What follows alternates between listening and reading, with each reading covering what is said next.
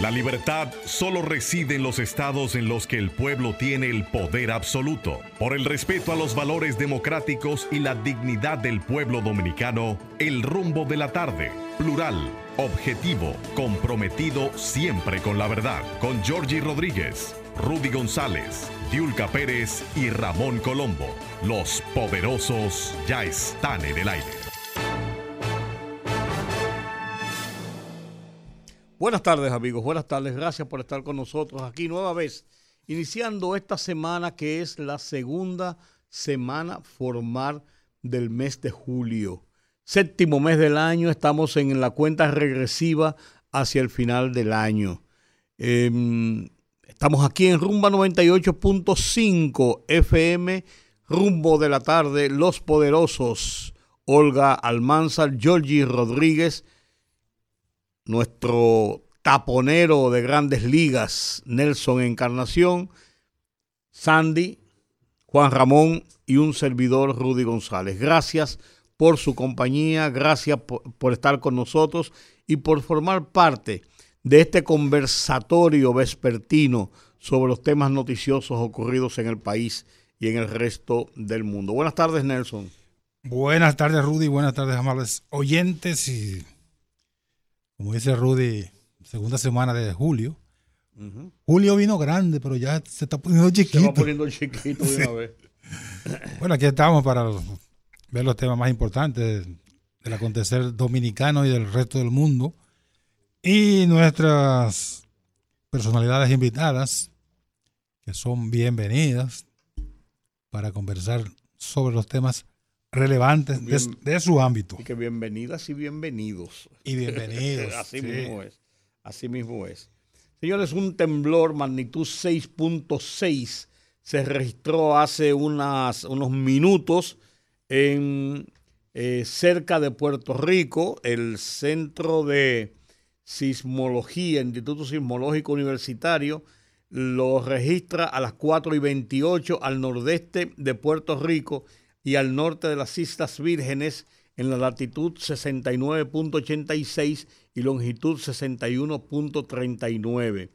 Fue a una profundidad de 10 kilómetros según los datos iniciales sobre el movimiento de telúrico. En mi eh, Alert que yo tengo en mi computadora lo ubica en Codrington, Antigua y Barbudas. O sea, en las Antillas Menores, en el centro de las Antillas Menores, a unas 587 millas de las costas de República mm, Dominicana. Alguna gente habló de haberlo sentido aquí en República Dominicana. Mm. El, epicentro está... Eh, ¿Dónde? ¿Eh? ¿Dónde lo sintieron? El epicentro, no, no, sí, ya habían comenzado a mandar notas de que se ah, sintió, sí, y se dice que se sintió en parte de República Dominicana. El epicentro está, según eh, el Centro de Sismología, por encima de las Islas Vírgenes y San Martín, más en, el, en, la parte del el Océano Atlántico. Eh, fue a las 4 y 28, confirman, y 6.6 la magnitud. La profundidad, 10 kilómetros. 10 kilómetros en el mar. Porque Ahí no hay... se produjo en el mar 10 kilómetros. A veces cuando ocurre este tipo de, terremotos en el mar, el peligro principal son, es el tsunami. Pero a esa distancia en el fondo marino. Sí, pero sí, eh, eh, lo soporta y ese, ese es el peligro, el, tsunami. Pero no se ha reportado ni desde las Islas Vírgenes Británicas, ni de Saint Kitts, ni San Martín, ni esa zona ahí, ni del propio Puerto Rico, donde se sintió bastante fuerte, no se ha reportado ningún eh, daño material ni de personas. Excelente noticia. sí, vamos a esperar que siga subiendo. Eso ocurrió, ya vuelvo y digo, 4 y 28 hace apenas 35, 37 minutos. Bueno, entonces. A uno no le eh, gusta abrir con este tipo de noticias, pero. Eh, no, es noticia. Pero digo, no, cuando son catastróficas uno dice, cuéntale. Es noticia. Abrir con cosas malas, claro que es noticia. La noticia tiene la, la desgracia, si se puede llamar, que la buena noticia generalmente no son noticias. No son noticias.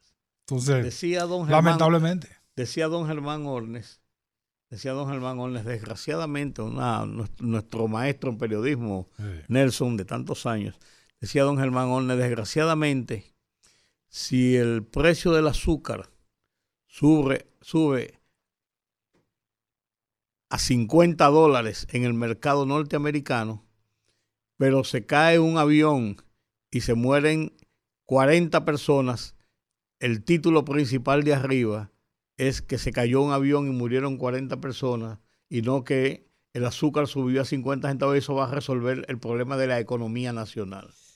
Desgraciadamente es así. Es así. Desgraciadamente. La, noticia mala sustituye la buena. Así es. Mira, hay, hay una serie de informaciones interesantes en el día de hoy. El primero de ellos es eh, el presidente Abinader se reintegró a sus labores.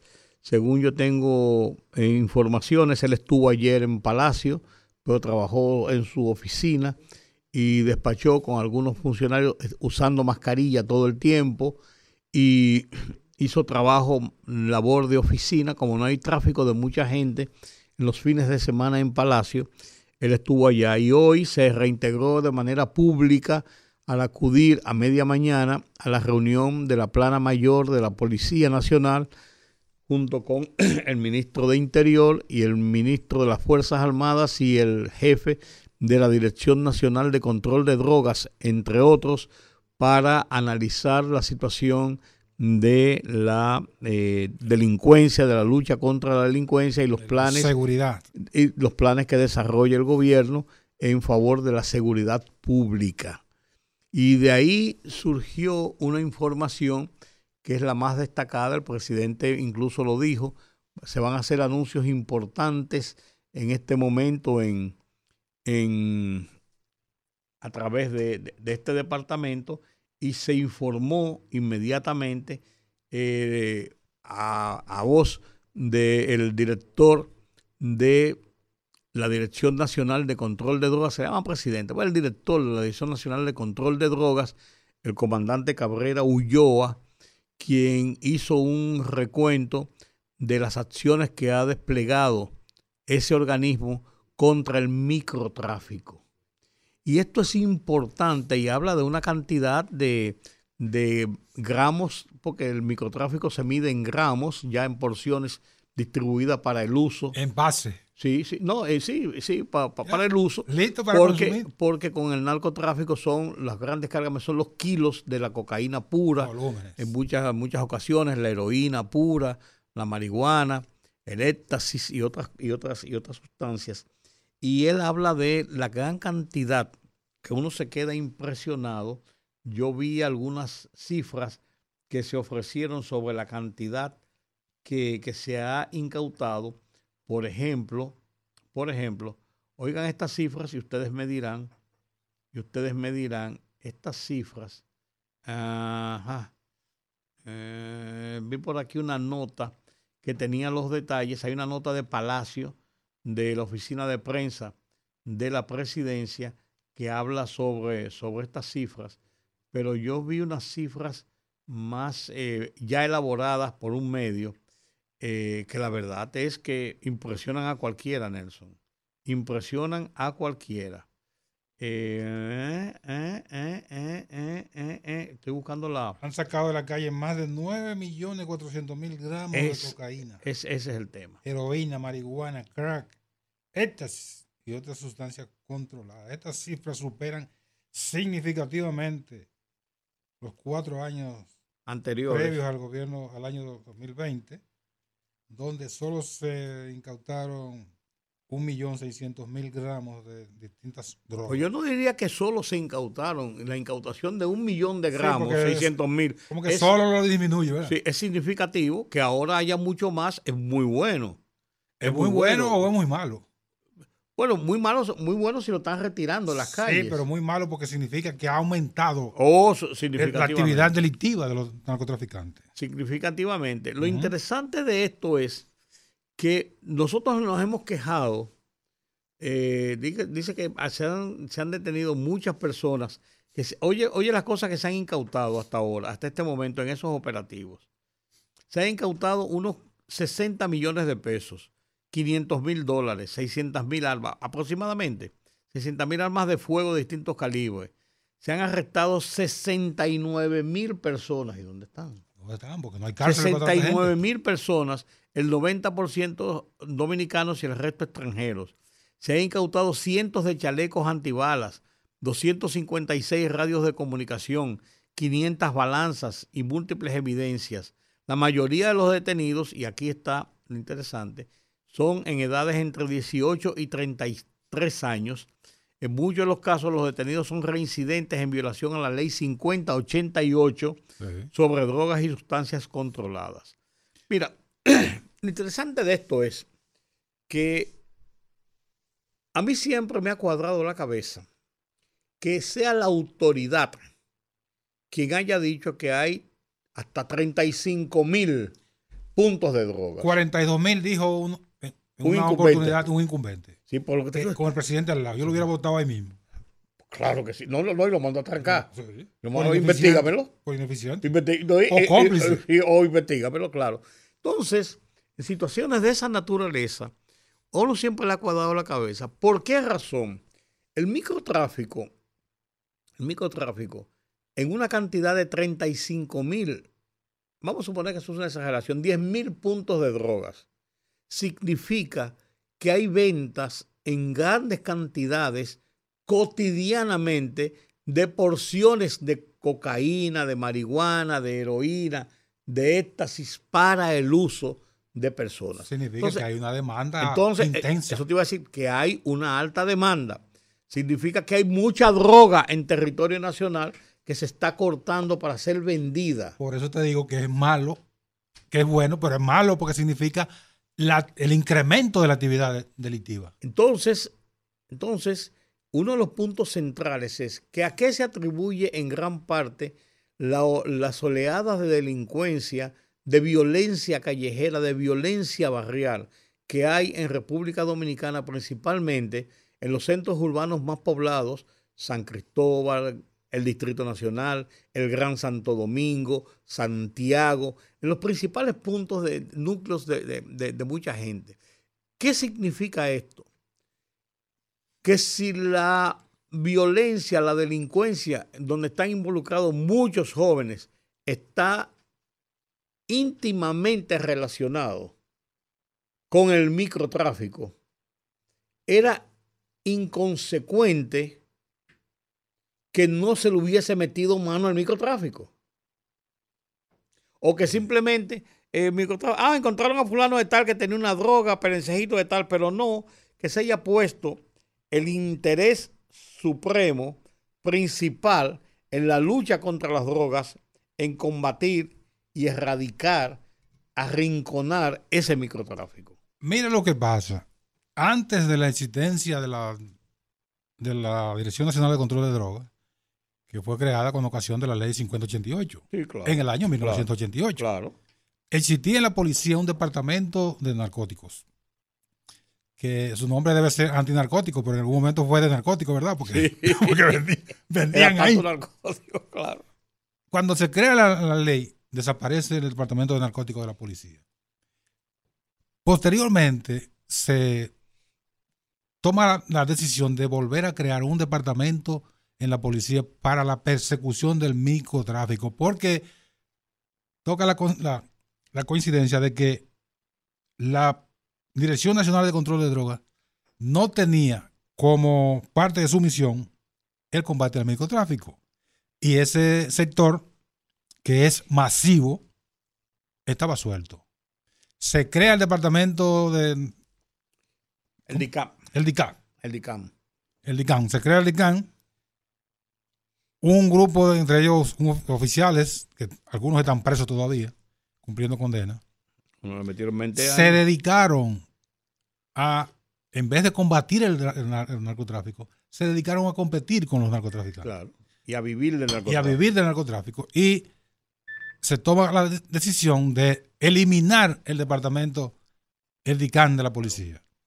Y vuelve el microtráfico a estar suelto porque la Dirección Nacional de Control de Drogas tiene como misión combatir el gran tráfico de drogas, con la incautación en los muelles, en los aeropuertos, en los puertos, en los, etcétera, todos los, mecanismos que utilizan los narcotraficantes para trasegar su mercancía.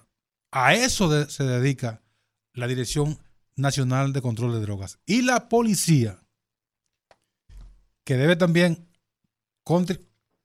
contribuir con la, con la lucha contra el, narcotráfico, la policía no tiene eso como parte de su misión. La policía está involucrada en otro tipo de cosas. Bueno, y por eso se atribuye el auge de los, de los puestos de tráfico al menudeo en los barrios. Incluso se ha llegado a decir que hay individuos que tienen como si fuera una franquicia. Claro. Una cadena de, puntos de droga a nivel nacional. Como las bancas de lotería. Como banca de lotería, exactamente, igualito. O una red de colmados. Que a propósito, usan colmados también. Sí, sí, sí. Sí, en esa... sí y deliveries y de todo, claro. Entonces, qué buena noticia que se haya entendido que la Dirección Nacional de Control de Drogas, si bien esa actividad le desborda su capacidad operativa, pero por lo menos está, se le ha dado importancia o se, le se ha entendido que la Dirección Nacional de Control de Drogas también puede ocuparse de esa persecución del tráfico masivo de pequeñas cantidades, como tú señalas, Rudy, en los barrios, que esos individuos son líderes. El tema, el tema, yo conozco bien el tema. Yo conozco bien el tema. El, uno, eh, eso ha tenido varios cuellos de botella. Uno de ellos es que la Dirección Nacional de Control de Drogas, cuando comenzó el auge del microtráfico, antes se vendía una cocaína por aquí, cuando se convirtió eso en un gran negocio, en una gran, como tú señalas, una gran red a nivel nacional, incluso te digo que la propia autoridad en momentos determinados ha hablado de 35, 40 mil puntos de drogas puntos de drogas y lo, y lo consideran uno de los principales problemas de la violencia y la delincuencia eh, más bien juvenil que está ocurriendo en el país o eh, llevada a cabo por jóvenes. La Dirección Nacional de Control de Drogas quedaba desbordada para actuar sobre el microtráfico y se concentraba más en los grandes operativos, la traída de drogas a República Dominicana. En los años, a principios de los años de esta década, del 2000, de este siglo, del 2000, los viajes de las aeronaves colombianas, lo que le llamaban trazas, se multiplicaron de una forma tal, que fue lo que dio paso a la compra de los tucanos, se multiplicó en una forma tal, tal, que se producían aproximadamente entre uno y dos viajes promedio diarios donde ellos bombardeaban, lanzaban los paquetes de drogas en cañaverales, en sitios, aterrizaban en las autopistas, eh, se tiraban en un campo eh, donde había una pista para, para aviones de fumigación. Y quemaban la, quemaban la, avioneta, no, le interesaba. Eh. Muchos se iban, otros la quemaban incluso. Entonces, llegó un momento donde todo el, la acción de la Dirección Nacional de Control de Drogas estuvo concentrado en la persecución de esos, de esos, eh, eh, de esas bandas, de esos grupos. Entonces, ¿qué pasó? Cuando comenzó a aumentar el tráfico, ¿quiénes están en los barrios o en la calle? Se presume que tienen contactos con todos eso, con todos eso, esos muchachos en esos barrios, en esos sectores. ¿Quiénes son? Los policías. Entonces era lógico y tenía sentido que la policía tuviera acción. Mira, en todas las policías del mundo, en todas hay un departamento antinarcótico. En todas las policías del mundo, un departamento que trabaja y, está la DEA. Bueno, los, cuerpos de policía, en, digamos en Estados Unidos, que es lo más cercano que uno, tiene, los cuerpos de policía son los que persiguen el tráfico. El, el microtráfico, el tráfico. Porque la DEA está, Para los grandes cargamentos, para la investigación. Como aquí la DNCD. Entonces, ¿qué pasó?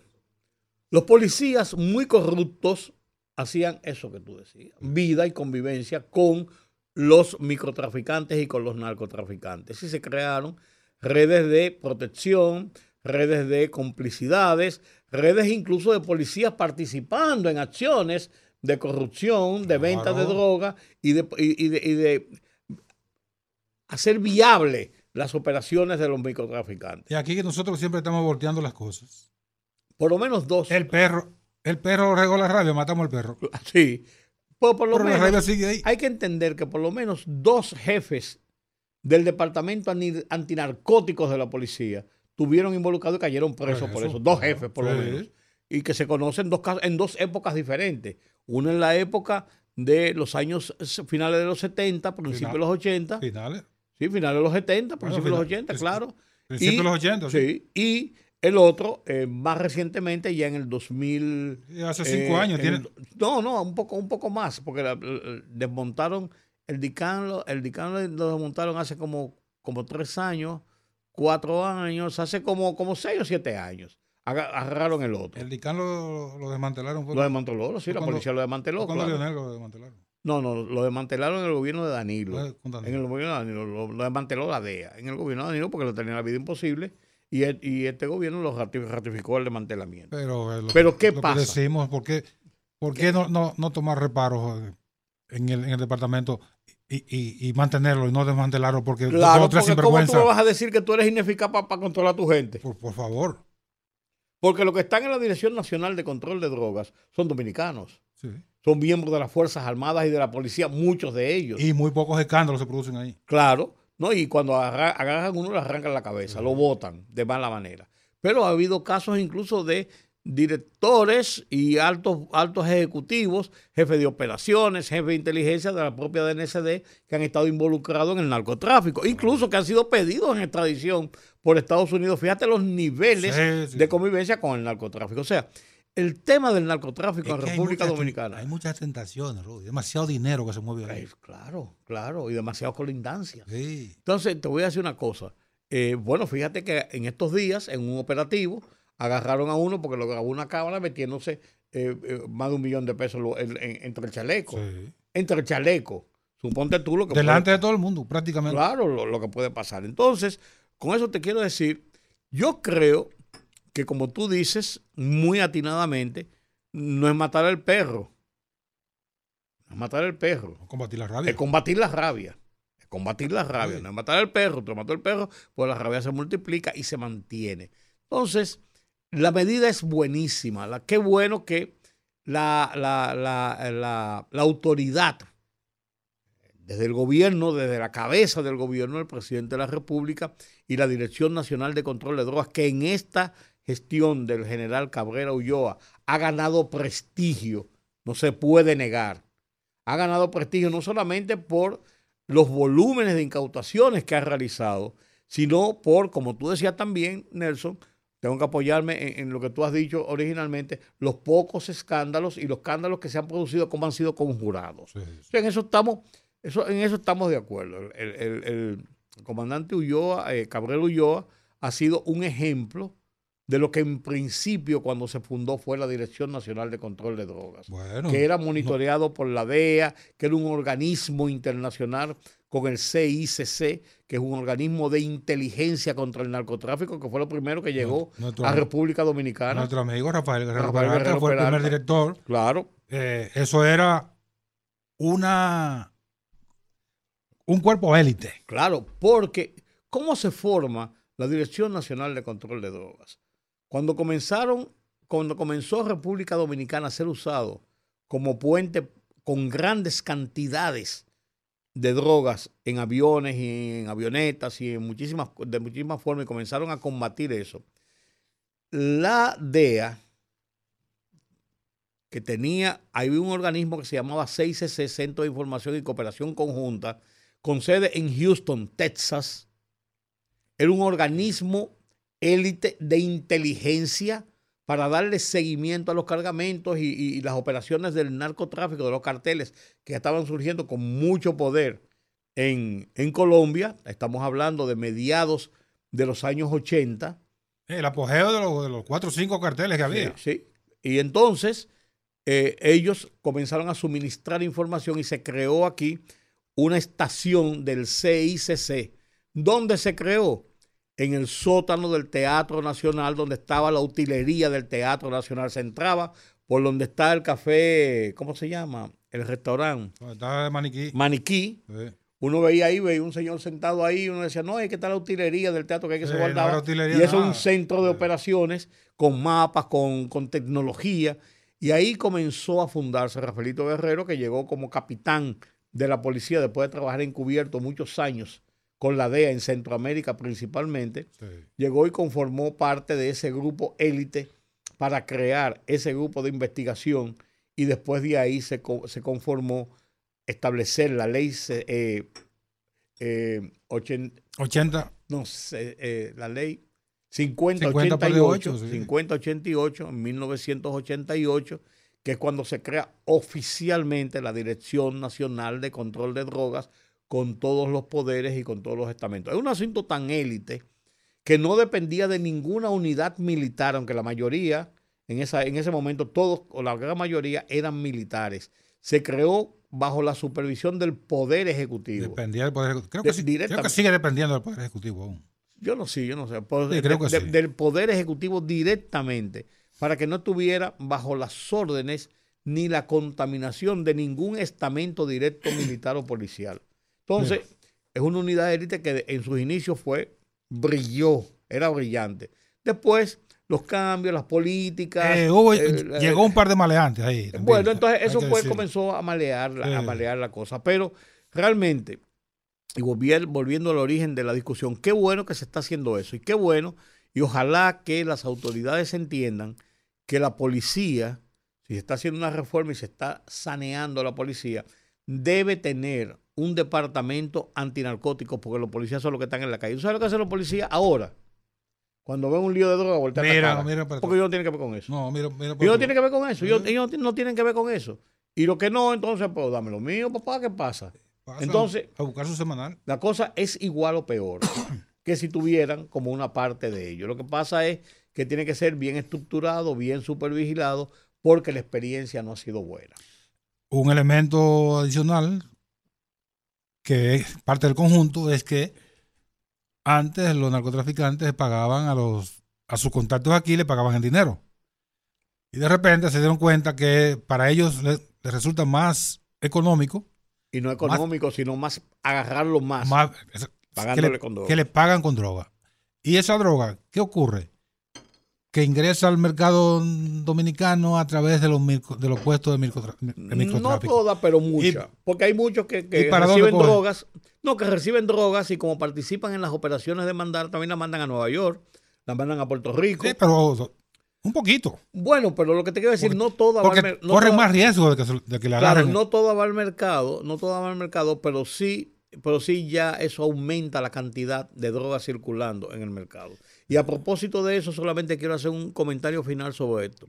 Por ejemplo, están hablando ahora sobre el tema del, fentanilo. El fentanilo es una droga sintética, barata, de alto poder, que está causando estragos en los Estados Unidos. De alta letalidad. ¿Tú sabes cuántos muertos se produjeron en los Estados Unidos el año pasado? 110.500 personas, en su mayoría en su mayoría jóvenes estudiantes universitarios. Jóvenes estudiantes universitarios con la sobredosis y el descontrol de esta droga. Entonces el fentanilo es una droga tan de tanta preocupación para los Estados Unidos que el propio presidente Joe Biden le ha dedicado ya dos discursos a hablar sobre el fentanilo y las acciones del gobierno federal de los Estados Unidos frente al auge de esta droga, de esta plaga. Entonces han dicho Casa Abierta, Hogares Crea. Bueno, aquí hablo de Casa Abierta, fue que habló con nosotros la semana pasada, o el de Hogares Crea. Habló con nosotros sobre el tema de que el fentanilo sí está circulando realmente en calles porque yo he recibido personas eh, con, con contaminadas, contagiadas, adictas con fentanilo. No, y han ocupado. Este, en este, reporte que da hoy el, general Cabrera Ulloa da, da, cuenta de la incautación de, fentanilo. Sin embargo, tanto la Dirección Nacional de Control de Drogas como el Consejo Nacional de Drogas decían la semana pasada que no, que el fentanilo no ha entrado a República Dominicana. Como no entraba el cólera ni la otra cosa. Entonces, los medios de comunicación han hecho y han puesto en evidencia con testimonios de esos organismos que luchan contra la adicción y de personas que lo han usado, el auge del fentanilo en República Dominicana, ¿cómo va? Esta noche, que vi el anuncio hace un momentito antes de salir para la casa, Alicia Ortega en su informe con Alicia Ortega trata el tema central es el uso de fentanilo en República Dominicana. Entonces, eh, tenemos que sincerarnos. Si vamos a establecer una lucha frontal contra esto, por ejemplo, el narcotráfico, con el poder inmenso que tiene, económico y de complicidades que le gana, si vamos a luchar contra ello, tenemos que estar a la par con la sociedad y decir una cosa para bueno, para que no, para que no haya escándalo, para que no haya cosas. Eso no es lo correcto. Eso no resuelve nada. nada. El fentanilo es tan letal como lo fue en su momento, bueno, más letal, como lo fue en su momento el crack, que es una es como el, desecho de la droga, que es como, como si cuando cocina la droga, le dicen allí cocinar, porque, se procesa, es un proceso. Y se cocina porque, porque es con, es, con, fuego y con, fuego y, con, una serie de, elementos. Ese concón, para decirlo en términos dominicanos, que, que, que queda ahí es lo que llama crack. El crack. Y eso es un veneno puro. Claro, el fentanilo es 20 veces peor que eso. Es peor que el crack. Es una, una droga sintética. Sintética. Se produce mucho con mucho menos eh, rigurosidad, menos por, rigurosidad. Así, por así decirle. sí. Que, que, que, el crack y, y, que los demás derivados de la cocaína. Entonces. Estamos en presencia de una. de un. ¿Cómo se puede decir? De un, de un, de un demonio Claro, así lo titula el listín diario, ese demonio. Ah, sí. Sí, así lo titula en su editorial de hoy. Y Mira, no leí el. Habla, sobre, el, habla sobre el tema, habla sobre el tema muy, muy, muy juicioso, el editorial de Miguel Franjur, porque ellos es uno de los medios que ha estado publicando el tema de la presencia del fentanilo en República Dominicana. Y hoy publica un reportaje con varias, con varias eh, confesiones de jóvenes que han usado fentanilo y los efectos que le ha causado. Y por ahí viene el, programa de hoy también, eh, por ese mismo tema, en esa misma orden, porque vi cortos de personas eh, sin mostrar el rostro diciendo cómo lo habían conseguido, dónde lo habían conseguido, qué, qué efecto le hacen y eso del fentanilo en República Dominicana. Esa es la realidad. Don señor, tenemos que irnos a la pausa y qué bueno, qué bueno, vuelvo y decimos, qué bueno que el gobierno ha puesto la mira en este tema del microtráfico como uno de los principales puntos de acción del gobierno contra las drogas. Y finalmente, un, flash. En la droga en algún momento, el microtráfico, fue utilizado con fines de contención política.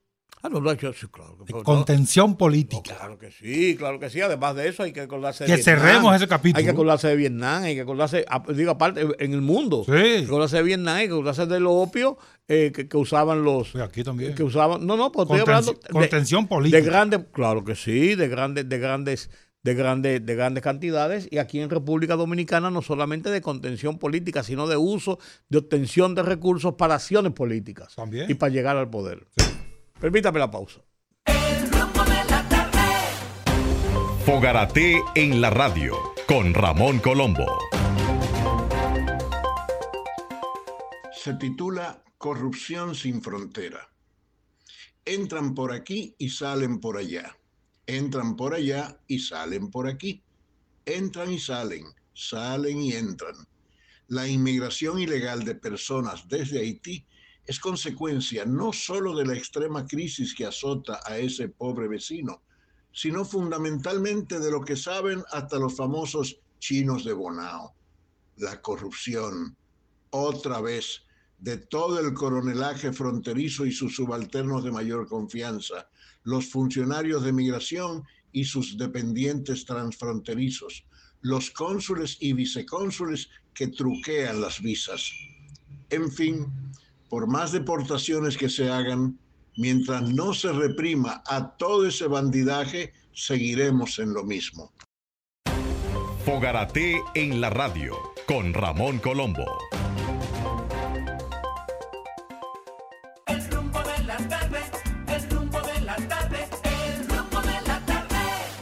Gracias por continuar con nosotros aquí en el rumbo de la tarde. Tenemos la ausencia de Olga Almanzar hoy.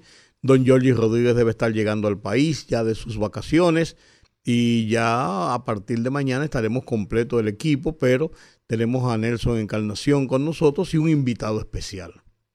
Un invitado especial, amigo de muchos años, un, un hombre del país, un hombre de Estado, vicepresidente de la República, alto dirigente del Partido de la Liberación Dominicana, de su comité político, eh, médico de profesión, psiquiatra, y además de eso, una persona que ha estado involucrado por muchos años en... Y agrónomo.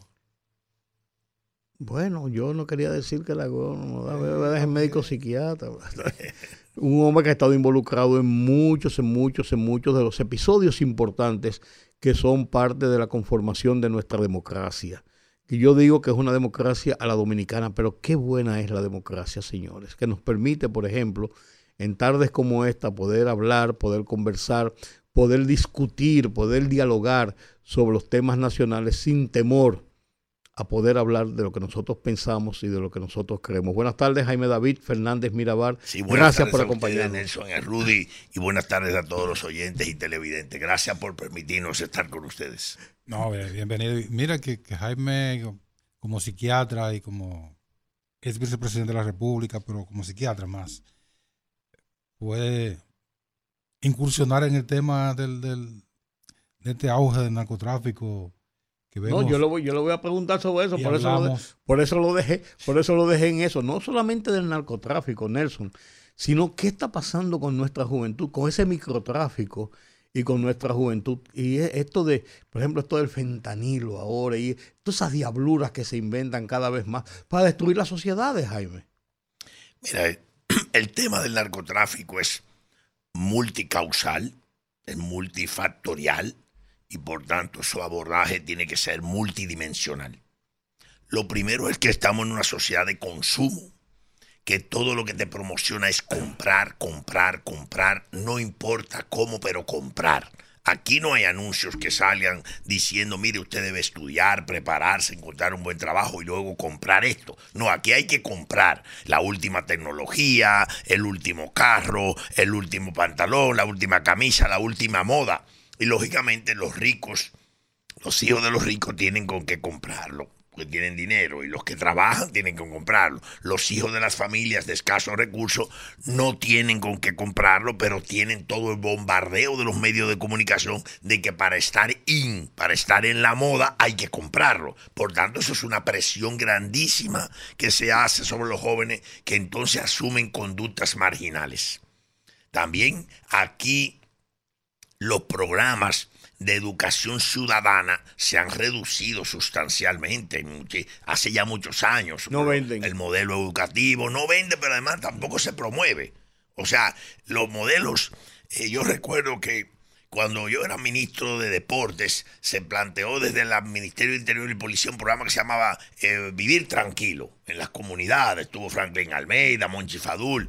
Decía, pero eso no es suficiente todos los programas del gobierno deben estar eh, eh, al hilo para ir trabajando. Entonces el deporte llamamos deporte para vivir tranquilo. Todas las comunidades las traíamos todos los fines de semana al, al, al centro olímpico, a diferentes instalaciones en los pueblos, a, a luchar y comer juntos, intercambiar con programas recreativos, pero también identificando cuáles líderes de esos jóvenes de áreas marginales y de áreas vulnerables, más bien vulnerables por razones de pobreza, violencia, exclusión, cuáles tenían el liderazgo para convencer a otros, a veces para las cosas peores, pero ese mismo liderazgo, si tú lo educas, lo puede convertir en un liderazgo para las cosas mejores a través del deporte, de la educación cívica, organizarlo en, los grupos de asistencia ciudadana, los bomberos, la policía, cómo tú puedes ordenar a esa gente. O sea, hay muchos problemas en la educación. Aquí no hay un seguimiento al tema del ausentismo y la deserción escolar. Aquí un niño empieza a faltar a la escuela por diferentes razones, lógicamente, y nadie va a visitar el hogar porque faltó. Como nosotros tenemos en la provincia Hermanas Mirabal un programa que la, en la hora del recreo se debe saber qué niño, qué estudiante faltó y no para ir a visitar esa casa porque después de varias ausencias se va atrasando y se va, a se va a quemar, va a reprobar. Y al reprobar el año que viene no vuelve. Y un joven, un estudiante que deserta, es ya un candidato a la pobreza eterna. El que, casi, un ciudadano perdido. No, no, a la pobreza eterna, no, porque no es la pobreza solo de falta de dinero, es la pobreza cultural que lo lleva a las peores cosas. Es el único tipo que, bueno, no tengo otra cosa que hacer que no sea lanzarme en una yola o convertirme en un sicario. O sea, el tema del narcotráfico viene directamente de varios aspectos. Primero, una sociedad que se va haciendo más permisiva. Aquí todo el mundo sabe que en determinado pueblo hay un capo, que ese tipo no, tiene, no sabe cómo justificar pero en vez de recibir el rechazo de la sociedad, todo lo contrario, la sociedad los recibe en los mejores espacios, hasta que se descubre y entonces a los pobres niños, hijos de Senaco, los quieren sacar del colegio y todo, pero usted debió preverlo al principio. O sea, hay un problema también de la sociedad que no se está organizando frente a ese problema, porque hay lo que se llama la atomización del pensamiento que ha sido promovido atomizar el pensamiento. Entonces las organizaciones sociales han ido desapareciendo. Cada día los clubes rotarios, leones, clubes deportivos culturales son menos. Cada día hasta la junta de vecinos se han vuelto, se han ido politizando, han perdido su esencia. Entonces usted dice, si se atomiza el pensamiento, lógicamente se fragmenta la acción social. Por eso, y yo siempre he dicho que la política es la única acción social colectiva capaz de transformar. ¿Y por qué la, política no ha incidido en eso? Porque en el fondo por eso he desacreditado a la política. Por eso han ido a creer, que la política es sucia.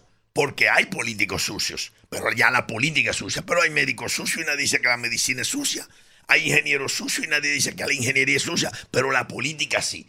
¿Por qué? Porque los que le interesa tener el dominio de todo y que han estado dominando, no importa qué gobierno está, promueven la el descrédito a la política, especialmente entre los jóvenes. Que los jóvenes no se metan a políticos, que no se organicen, no, porque, porque eso es sucio. Pero así nunca habrá cambio, nunca habrá transformación, eh, nunca habrá fuerza. Vos tú eres político y fuiste gobierno. Sí, pero lo que le quiero decir, para que usted vea, eso, eso, por eso lo puedo predicar. Por eso lo puedo diga, porque he tenido el compromiso siempre. No importa lo que digan, hay que seguir comprometido con la política. pero pero no dejo de decir que la están queriendo desacreditar cada vez más. Colectivizar el, el estereotipo. Sí, sí. ¿Son todos? Son todos. Los estereotipos son, individuales, pero en este caso lo están colectivizando. El error más grave que un político diga es que diga que es serio. Primero porque nadie se lo va a creer, nadie cree que hay políticos serios. Y segundo, que si no tiene si no se siente débil en eso, pues no tiene que decirlo. Esa es la realidad. Pero lo que le quiero decir, si no hay el poder político para la voluntad, pero tampoco hay una contraparte de la sociedad para juntos combatir ese problema, vamos muy mal. Estamos en ese camino ahora con un proceso electoral de cara al que tenemos para el 2024 creo que hay, condiciones y hay, y hay políticos en ese sentido? Una de las cosas que más me preocupa a mí del momento político es que partido político organizado, estructurado, con base en cada rincón de este país, solo queda el PLD. Los otros son agrupaciones políticas grandes, pero que giran en torno a una persona. Y eso es peligroso, porque yo veo cuánto esfuerzo hace el presidente Abinader es el que más ha juntado, es el que más ha hecho en el tiempo que tiene eh, consejos de gobierno. Porque no logra poner de acuerdo a los funcionarios. Ahí parece, yo dije el otro día que tenemos una, en el gobierno hay una especie de cultura archipielágica. Cada uno tiene una islita aparte y cada uno toma decisiones aparte. Entonces así es imposible que la voluntad de un presidente pueda llegar a concretizarse si tiene una voluntad de un programa de gobierno y todo porque ahí cada funcionario parece tener sus intereses particulares. Yo siento que en el PRM es como una constelación de intereses particulares, de islas de poder. Y entonces la alcaldesa actual no quiere y aparecen 10.000 aspirantes a alcalde porque cada uno está acechándose como para ver dónde tapono este y abro esto. O sea, eso es peligroso porque puede debilitar la institucionalidad, mucha o poca que tenemos en el país, tenemos en el país. Esa democracia débil, que tú dices que es débil y yo estoy de acuerdo contigo, porque a veces por estar de populista no aplicamos la autoridad de la ley. Entonces mucha gente cree que la debilidad de la autoridad de la ley en la democracia es la necesidad de una mano dura, de una dictadura. Y hay, hay cantidad de gente admirándote a Bukele porque, porque restringe libertades democráticas para tomar decisiones. No, la ley, la ley lo contempla. la ley lo contempla. Aquí hay gente que te dice que vuelva a Trujillo, porque nunca vivieron esa, esa tiranía. Pero te lo dicen porque confunden la debilidad de la democracia con la necesidad de una dictadura. Jaime, el PLD tuvo 20 años en el poder, para, contarlo de corrido. Y ahora, eh, tres años en la oposición. ¿Se da cuenta el PLD de esto ahora? ¿O lo ve desde otra perspectiva? ¿Y qué papel juega el PLD en un proceso de esto de transformaciones como la que estamos hablando que necesita la sociedad dominicana? El PLD siempre se dio cuenta. Por eso el PLD tuvo 20 años en el gobierno con estabilidad, paz social, crecimiento sostenido, respeto a los derechos humanos, eso es, eso es un gran logro. Decir, estar 20 años con crecimiento económico, no importa si subía la, la, factura petrolera o no. Estabilidad en el precio de los productos, pues este control de los apagones. este fenómeno no surgió ahora. No, no. Viene caminando. viene caminando, pero hubo bastante control. Pero hubo otras cosas que no. O sea, no, no es que nosotros hicimos todo. En la, no, no. ahora, eso no es un proceso de hoy a mañana. Pero eso no quiere decir que nosotros, o sea, lo hayamos hecho perfecto tampoco. El que hayamos mantenido la paz social respetando los derechos democráticos ya fue, pero fuimos débiles en muchas aplicaciones de la ley. Fuimos débiles también en la aplicación de la ley. Eso no es un problema, eh, digamos, que ataña uno al otro. Ahora, ahora se ve más. Y la gente lo siente más. La gente siente que ven acá. Si te pasaste criticando a esto, porque nosotros tal vez en las mieles del poder, podríamos no darnos cuenta, pero los que estaban en la oposición, que vivían criticando, debieron preparar su plan entonces para cuando llegaran. Y ahora lo que estamos buscando culpables, no buscando soluciones. Pero se invierten los papeles. Ustedes están haciendo exactamente lo que hizo el PRM en su momento contra la oposición y, el, y, el, PRM no, está haciendo en el gobierno lo que no hicieron ustedes. Parecería, pero nosotros con el background de haber hecho muchas cosas bien en 20 años. Por ejemplo, yo siempre le digo, entonces ellos no, no tienen ese background. O sea, lo primero que yo hubiera cogido todas las escuelas que estaban a medio terminar, le hubiese terminado. No puede ver que en los periódicos de hoy que reclama la continuidad de una escuela que todavía está paralizada desde 2018, 19 por lo que fuera. O sea, esas cosas debieron tomarse en cuenta. Pero por eso yo le digo que el tema del narcotráfico, cuando usted comprueba que hay legisladores suyos que son narcotraficantes y usted no toma ninguna medida, o sea, cuando usted ve que hay uno que se lo llevaron al y todavía cobra el salario en el Congreso y todavía sigue, no no ha habido una resolución apartándolo de la militancia del PRM. Y no quiero personalizar el problema. O sea, hay varios eh, dirigentes del PRM que han sido declarados narcotraficantes, declarados y condenados y extraditados. Y nadie no toma ninguna medida. Entonces, eso debilita la institucionalidad del propio partido político que usted quiere fortalecer. Que hay mucha gente seria que quiere fortalecer el PRM. Pero si no hace esas cosas, y lógicamente eso es como que nosotros condenaran uno nuestro y lo condenen. Hay que tomar medidas. Eso es lo correcto. ¿Cómo calificas tú la marcha del sábado de cara a lo que ha pasado en estos tres años de un PLD en oposición, pero, pero muy golpeado. Perseguido. Y muy, muy, y no, y en la imagen pública muy en cierto modo desacreditado y vapuleado. Condenados mediáticamente, ya estamos. Y entonces, eh, eh, esa marcha del sábado pareció ser un respiro, un... un despertar. Espérate, que no, que no todo está perdido. ¿Hacia dónde va el PLD y cómo la, cómo la, califica de cara al proceso electoral? Recuérdate que los corruptos no, nos quedamos en el PLD, los serios se fueron a la FUPU y los otros están en el gobierno, pero nosotros somos los corruptos. No te pongas y a pesar, nosotros no, porque nadie te ha acusado no, nunca. pero no eso. Ah, por ejemplo, es, que, de ser, de ser nada. Esa es la importancia de, un partido político como el PLD, que somos un, un órgano colectivo.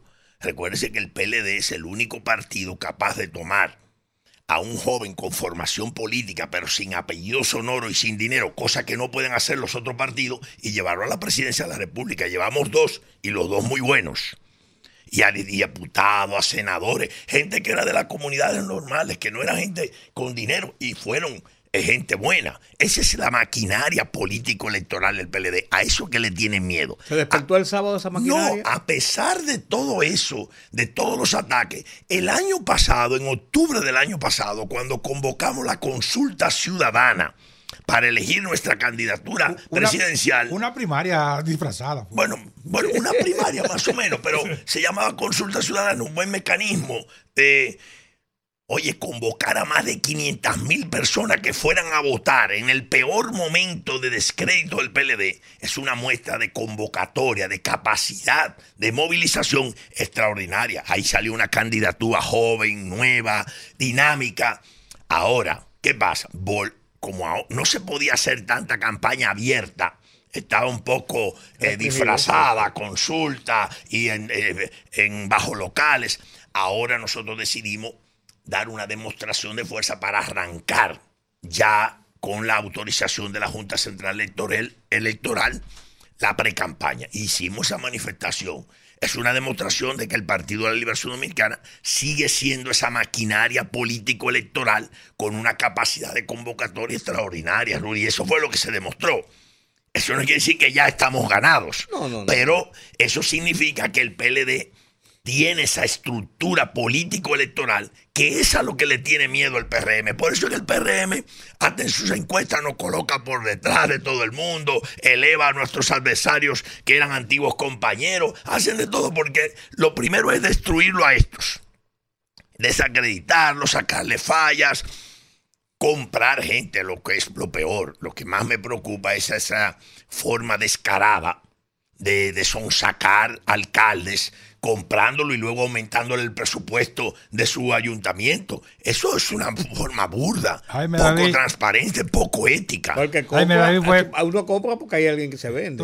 No, no, sí, eso era, pero usar el dinero del Estado como que descalifica ese lenguaje tanto de transparencia, de todo, porque si no estaremos como los escrúpulos de María Gargajo. ¿Te recuerda la señora que lavaba los huevos antes de freírlo, pero luego le echaba un salivón al aceite para ver si estaba caliente? Eso es peligroso. Jaime David es vicepresidente de la República, es ministro, y el protocolo manda que en el aire uno le mantenga la distancia.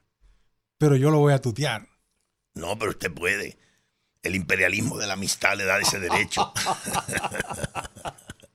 ¿Por qué tanta gente nos quedamos esperando que tú fueras presidente de la República? Bueno, yo creo que en un proyecto colectivo como el PLD, donde había un partido, como dijo Juan un partido de líderes, éramos muchos líderes y todos no podíamos llegar al mismo tiempo.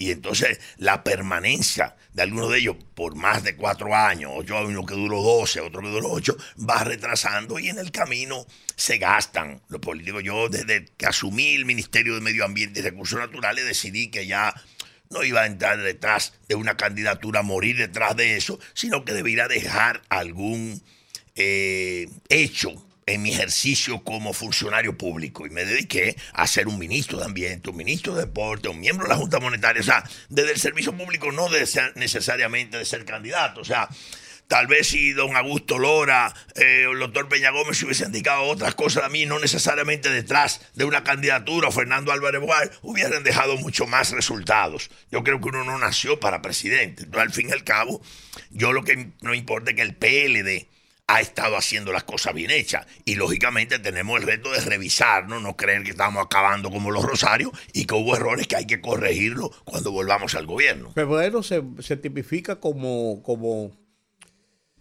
una visión de mayo.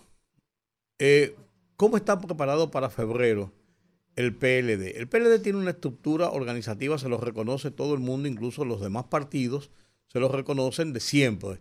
Una estructura bien formada en el interior. Pero cuando uno ve situaciones como la que pasó, por ejemplo, en el Manas Mirabar, con gente como, como René Canán, eh, del alcalde de Moca, que son líderes del partido en esa zona, uno siente que el partido se puede estar requebrajando, podría dar esa visión en puntos importantes, porque vemos a veces la política muy desde la capital y muy desde el presidencial, pero abajo, ¿qué está pasando? Mira, cuando yo entré al PLD en el 1978, que habíamos ganado con el PRD y mi papá era gobernador del PRD en ese momento, pero yo vi que se estaban matando entre Guzmancista y Jorge Blanquista y decidí irme, me fui al PLD. Entré en la conferencia Ho Chi Minh, ahí vino un primer grupo que dejó de creer en el proyecto Juan Bosch en ese problema, en ese momento y se fue Tonito Abreu, se fue Franklin Almeida, hay muchísimos que se quedó, no que se quedó. Ese fue Euclide, Gutiérrez, Bosco Guerrero y Milagro, una cantidad de gente se fue. Y el PLD siguió creciendo porque es una estructura. Y después se fueron, recuerdo, los Fiallo, gente muy conceptuosa, muy bueno. Y el partido siguió creciendo. Después se fue al Burquerque y otro grupo eh, y después se fue otro grupo más. Cuando tuvimos el, problema de la crisis del 90, por divisiones de la forma como se manejó la crisis del 90, ahí se fue todo el grupo, digamos, de Vicente Bengoa y Maspuy, todo eso se fueron. Y el PLD siguió creciendo, porque es una estructura capaz de reproducirse, como diría un amigo mío, como la verdolaga en el campo. Se reproduce. Eso es el PLD. Esos dirigentes se van porque de alguna manera reflexionan bajo intereses del gobierno, eh, descaradamente salen a decir, a criticarlo porque se van al gobierno. O sea, eso no es así. Pero el PLD sigue creciendo, es una maquinaria de reproducir liderazgos. Por eso yo siempre he dicho, no con arrogancia, el PLD es el único que va a unas primarias, a una consulta ciudadana y tiene tres candidaturas, de las que habían tres que la mayoría de la población le ve con condiciones de ser de llegar a la presidencia de la República, Domínguez Brito, Margarita Cedeño, Abel Martínez, o sea, dice, guay, un partidazo. Los otros dos partidos, fuerza, giran alrededor de una sola persona. Entonces eso no construye institucionalidad. O sea, eso no construye institucionalidad.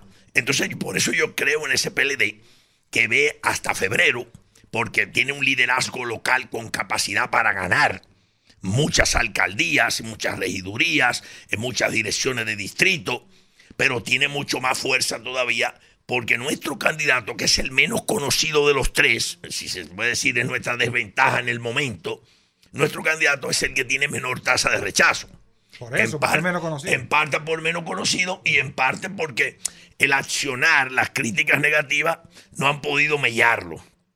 Entonces nosotros sí podíamos ganar en una primera vuelta. Ahora, en el momento, en la encuesta que nosotros tenemos, habrá segunda vuelta. Si la vemos hoy, porque hay tiempo adelante.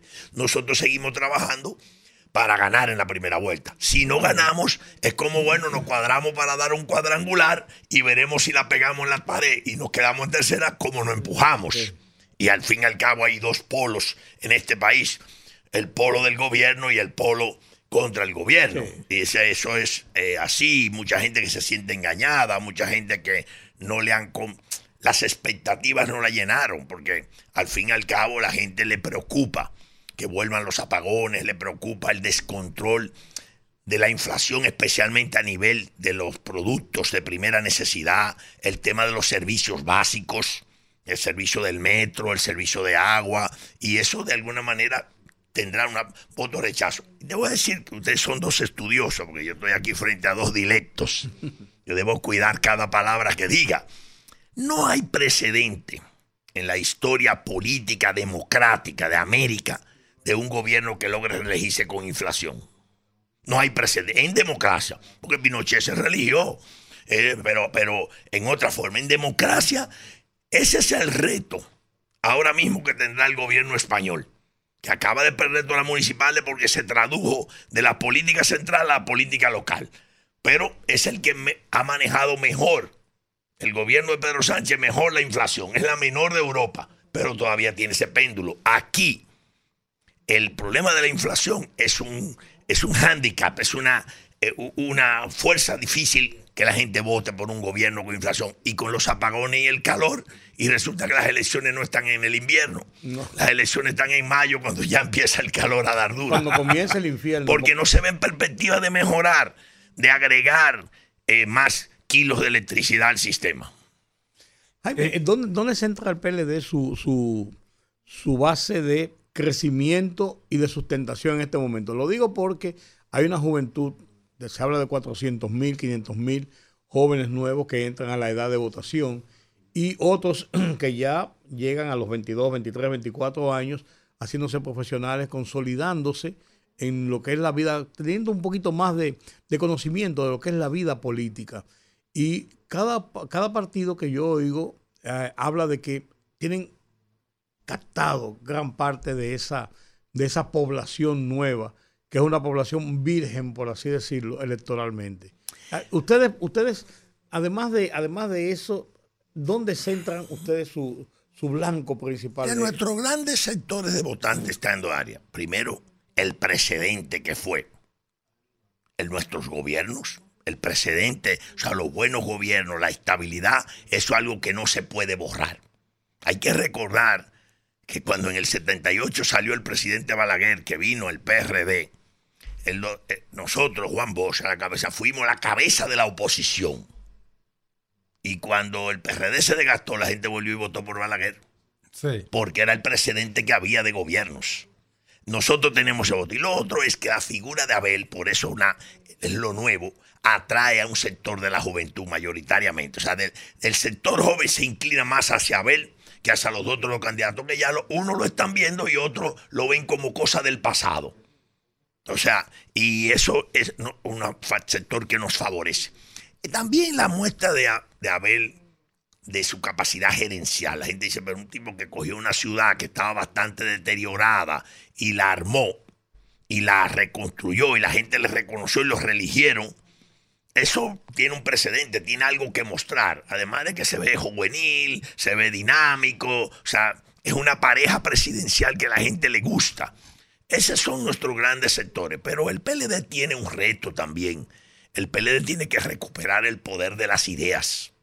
O sea, el PLD tiene que a partir de esa experiencia, de esos 20 años de estabilidad, ofrecer nuevas ideas, nuevas líneas de trabajo. ¿Qué vamos a hacer en este país con las personas adultas mayores, profesores jubilados, ingenieros jubilados, que cada día con las expectativas de vida se quedan después de los 65 años que no saben qué hacer?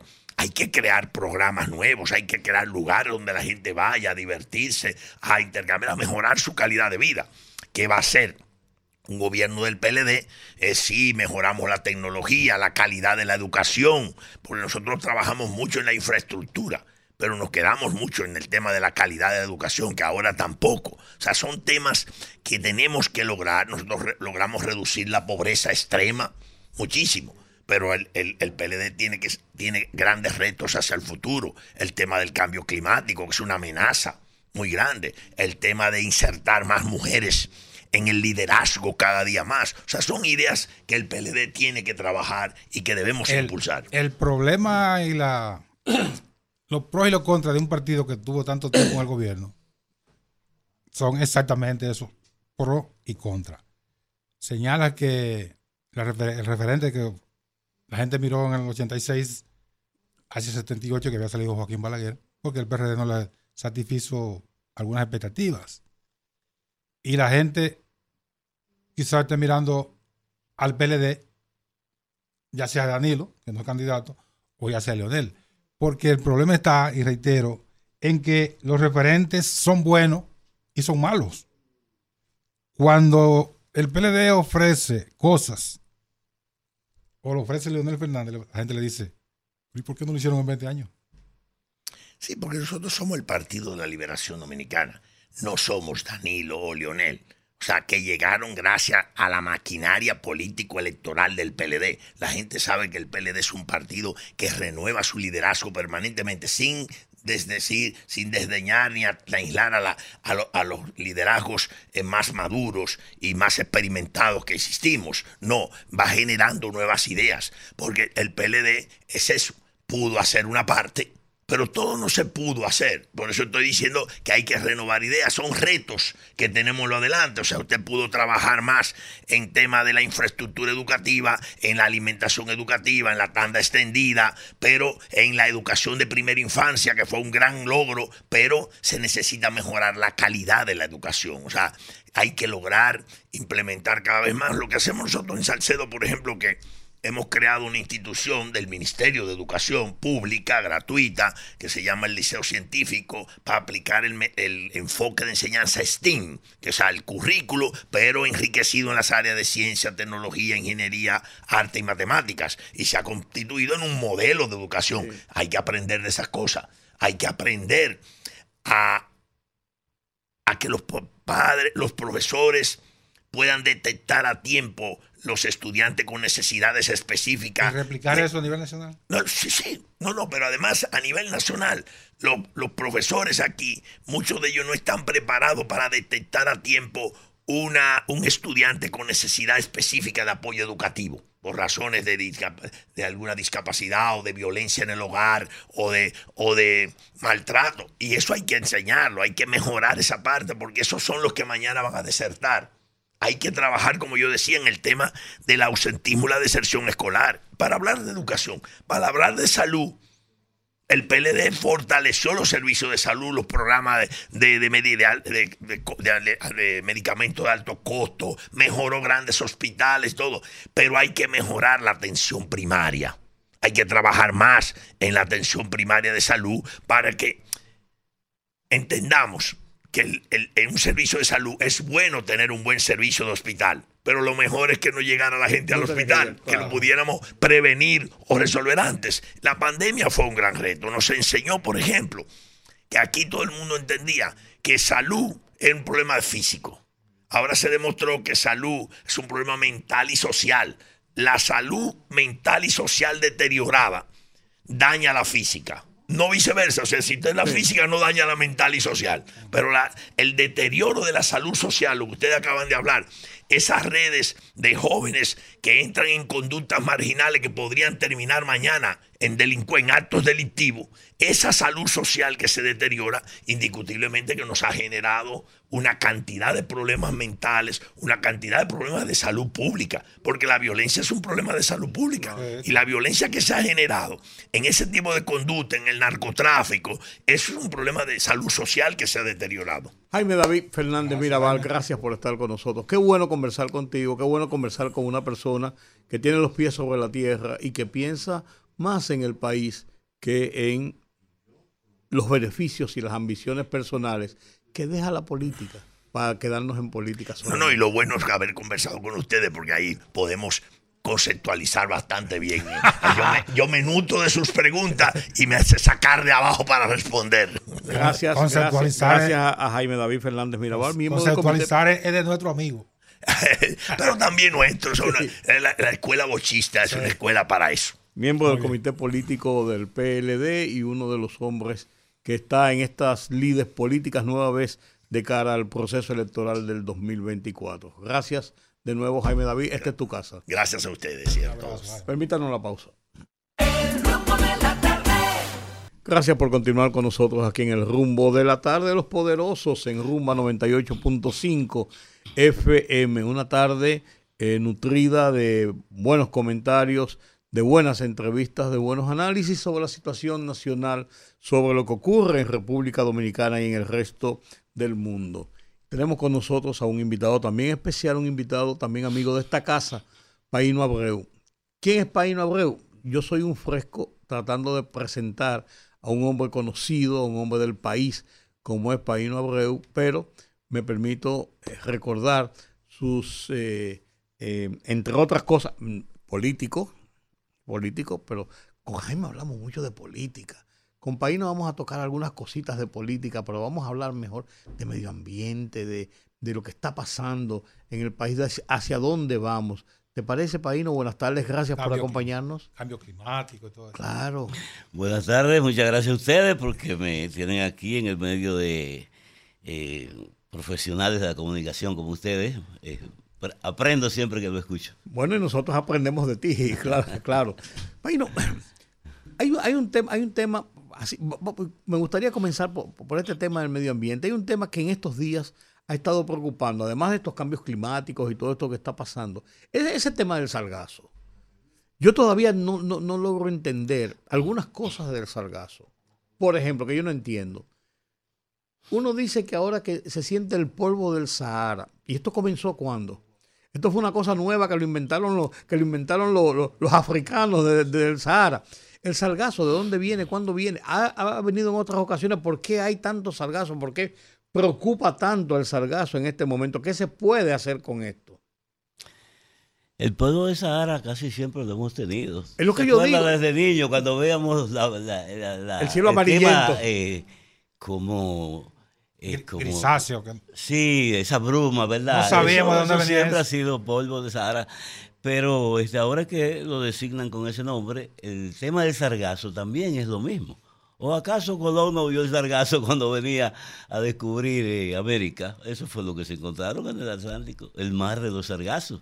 Lo que pasa es que estaba ubicado en un lugar específico donde las condiciones eh, adecuadas, climáticas del mar y todo eso, pues le daban la característica necesaria para desarrollarse ahí. Ahora, tú puedes, con el tema del sargazo, tú puedes tener una nota muy clara de lo que está pasando. Ciertamente hay un cambio climático, porque la razón del sargazo es precisamente porque ha cambiado el clima, la temperatura del mar ha subido y eso ha creado condiciones para que esa macroalga, eso es el sargazo, una alga, pero macro, grande, pues se multiplique de manera eh, indefinida y cause esa casi catástrofe que está causando en los países del Caribe y en parte de la industria turística. Aunque vi una noticia reciente de que eh, tenemos suerte, que va a disminuir según los científicos. Sí. Pero, el sargazo es, un, es un organismo vivo. ¿Perdón? Es un organismo vivo. Sí, sí, claro, es un organismo vivo y por eso es que puede ser utilizado para muchos fines que todavía, desgraciadamente, no están descubiertos, porque son trabajos de laboratorio, son trabajos de biólogos, son trabajos de largo alcance que tienen que hacerse para saber para cuántas cosas sirve el sargazo. Ya sabemos que sirve para muchas cosas, pero este, no eh, en términos de factibilidad económica, porque si un empresario supiera que esto sirve para una cosa, pues inmediatamente lo asume, pero este, ya en México están haciendo eh, eh, eh, algunos tipos de productos, lo están consumiendo para diversas formas. Paredes para, para construcción de viviendas. paredes para construcción, lo están usando para cosméticos, lo están usando para comidas de animales, aunque algunos biólogos dicen que no debería usarse para eso porque tienen algunos componentes metálicos. Eh, en todo caso, necesitamos tiempo todavía para saber en qué usamos esta, esta planta eh, macroalga que deberá convertirse en algún producto y subproducto adecuado para, el desarrollo. Vamos a ver lo que pasa. Eh, lo más interesante, diría yo, sería para la industria agrícola en términos de compost, de abono y todo eso, pero el costo de recogerlo es el, punto nodal.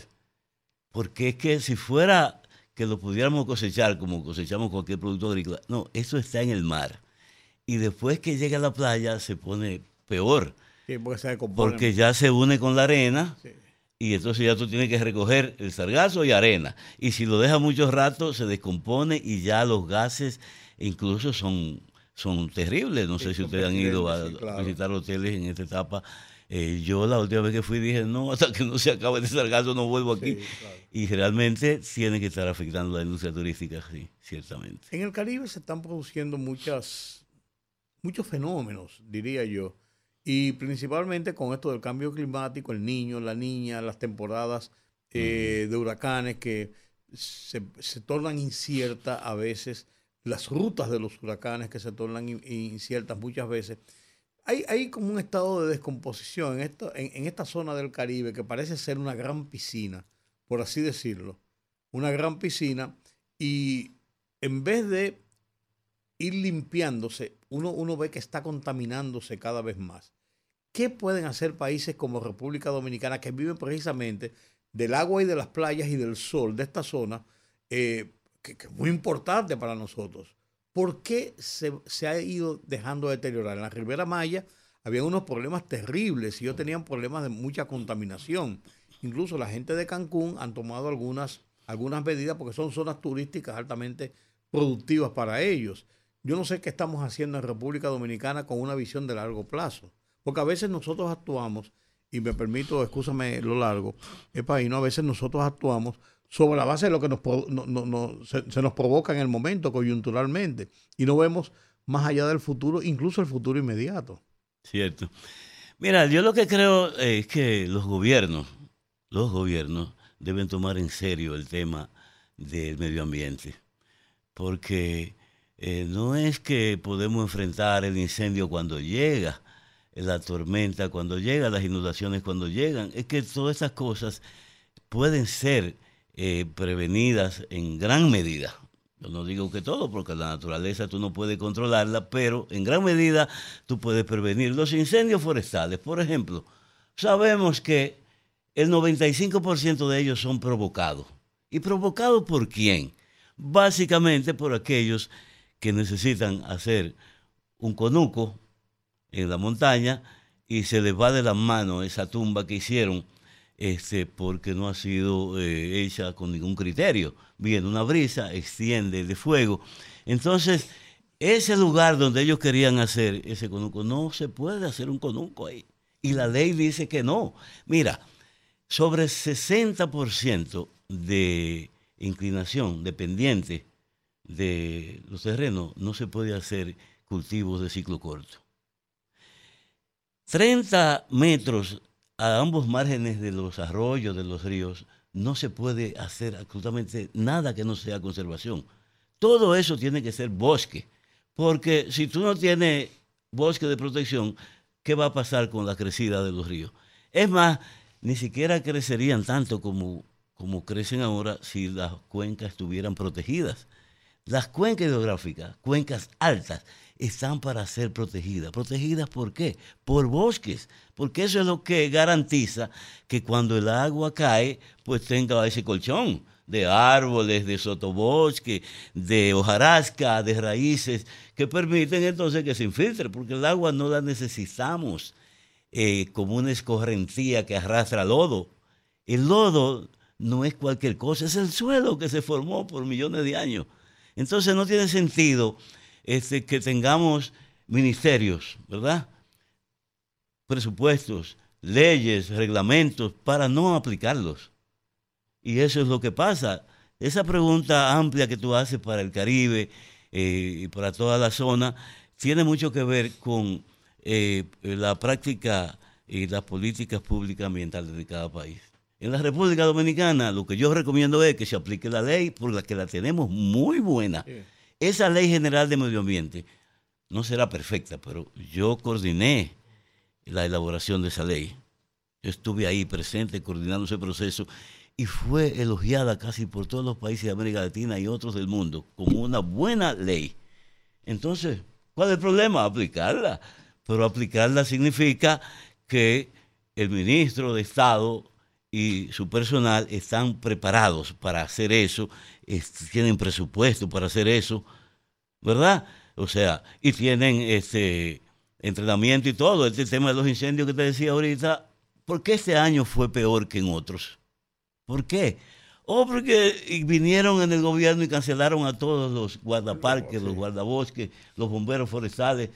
Entonces pusieron muchachos que se ganaron la vida en la campaña y querían un puesto público y entonces no sabían trabajar con eso y por eso los fuegos fueron peores que antes. De manera que hay muchas cosas que hacer, hay muchas medidas que tomar, pero el gobierno, cual que sea, tiene que entender que tiene que poner un presupuesto ahí, porque el presupuesto de medio ambiente tampoco da para nada.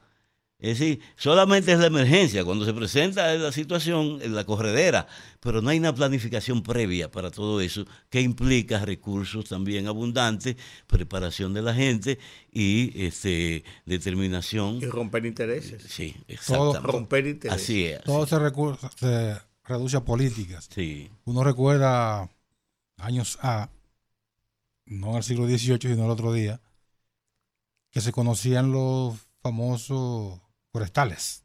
Le decían así en, el, los pueblos. Sí.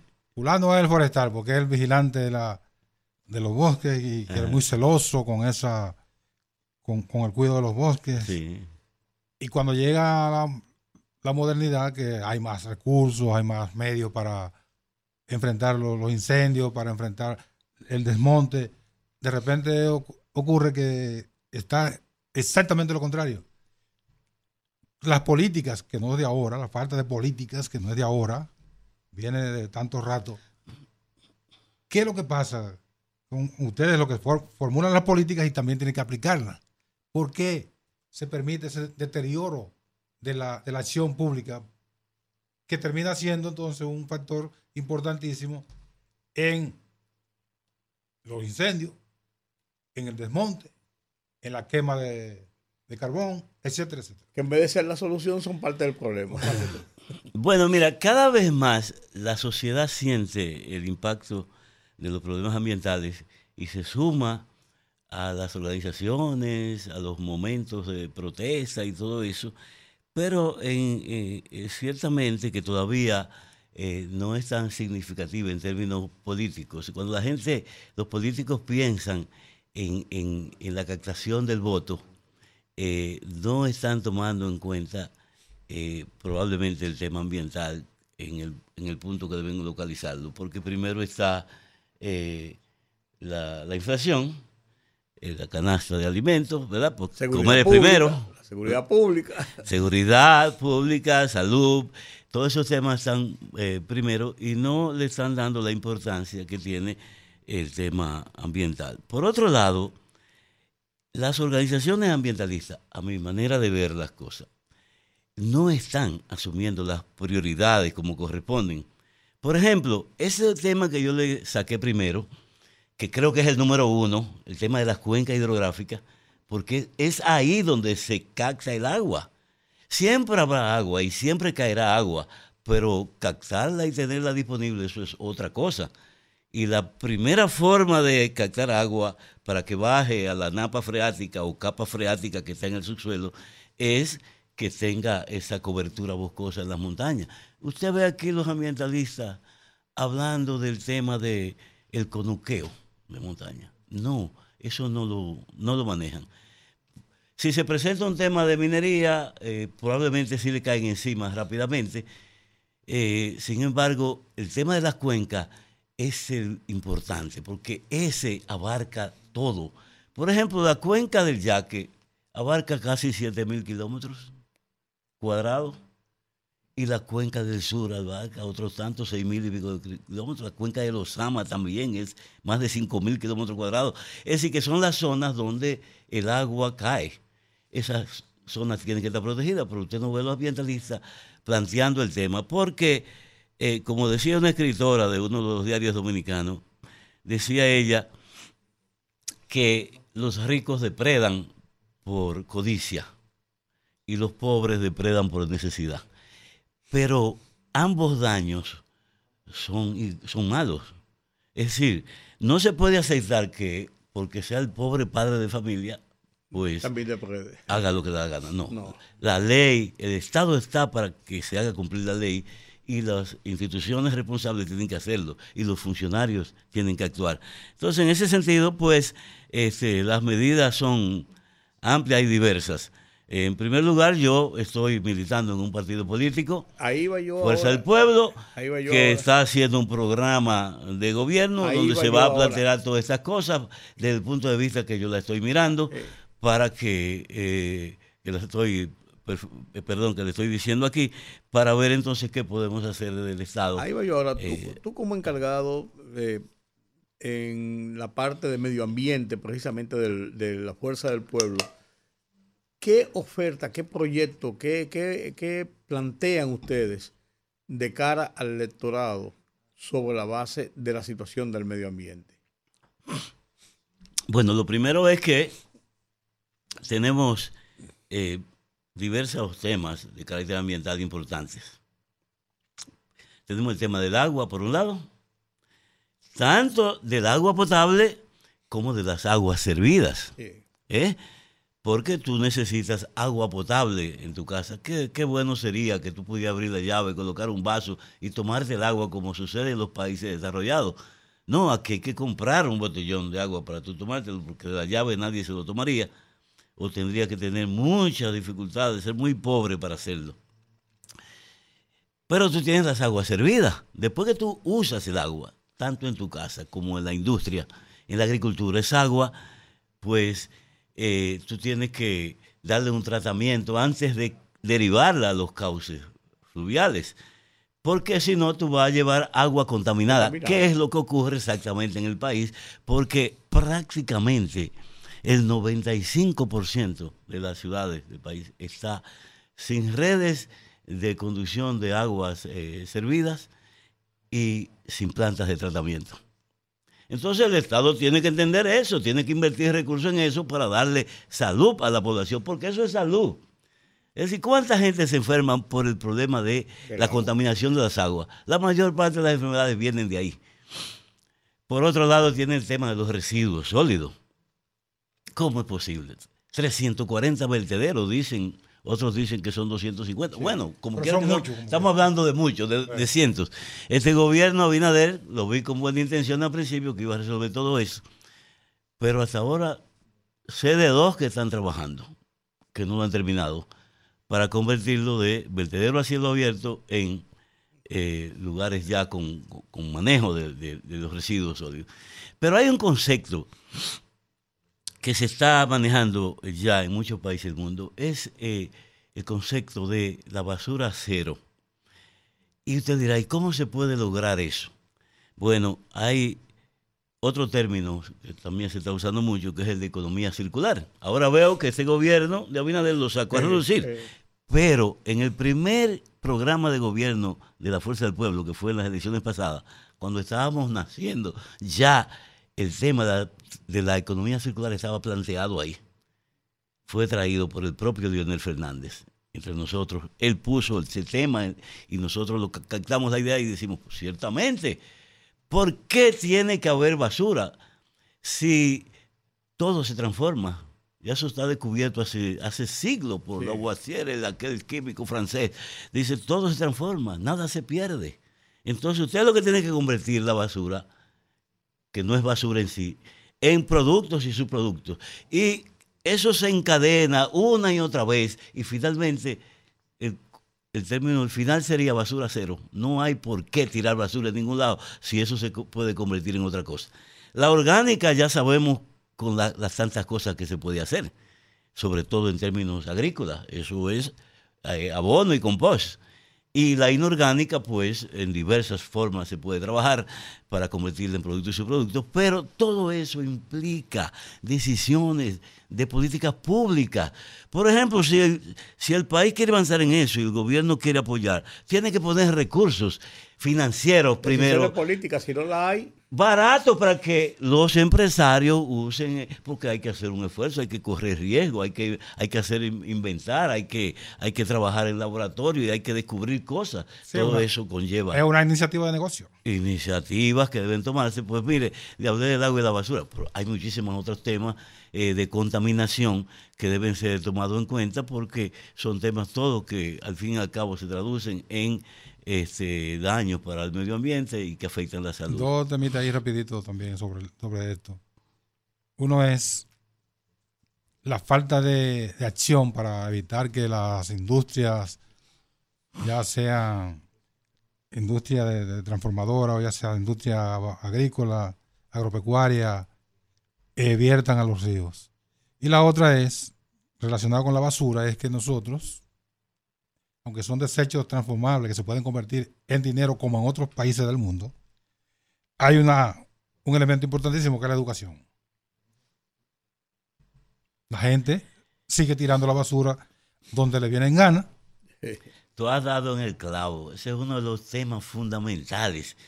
Yo cada vez que pienso en los problemas de medio ambiente, digo, pero ¿qué está haciendo la escuela dominicana? Porque es ahí que se deben crear las bases a mí me dijeron, no sé si es cierto, que en Japón no hay eh, en las escuelas personal de limpieza. No es cierto. sino que son los mismos niños que resuelven eso. Y qué bonito es eso. No se van de porque siempre hay un equipo de que al final limpia, recoge, y ya eso es enseñanza, educación. Es decir, el problema ambiental hay que resolverlo desde el hogar y desde la escuela en todos sus niveles. Entonces yo no veo que con ese 4%, con tantos recursos que tiene el Ministerio de Educación, tienen un entrenamiento y una formación de todo su profesorado para que cada materia, cada materia, no es una materia de medio ambiente, no, es en cada materia que se debe trabajar el tema ambiental. Es decir, eh, tú no puedes enseñar matemática hablando de, cosas eh, abstractas. Sí, pónmelo a contar cosas de carácter ambiental. Y lo mismo, todas las materias tienen que ser sobre esa vía para que los niños crezcan con esa idea de considerar el medio ambiente como parte suya. Es decir, responsabilidad suya. No es un ministerio ni un... que se asuma como el día a día de la educación. la educación es clave en todo esto. Ay, no, qué bueno que está... el, tema del, del, vertido de desechos de las industrias, los ríos, que existen las leyes, pero no las aplican. Bueno, ahí está uno de los temas clave. Esa, esa parte de aguas residuales y de desechos sólidos que se tiran donde quiera, eh, tanto en términos personales como en términos industriales, pues eso no, no, es permitido, eso no puede ser. Es decir, para eso es que el Estado y la institución tienen que tener un personal que haga el trabajo de monitoreo, de supervisión.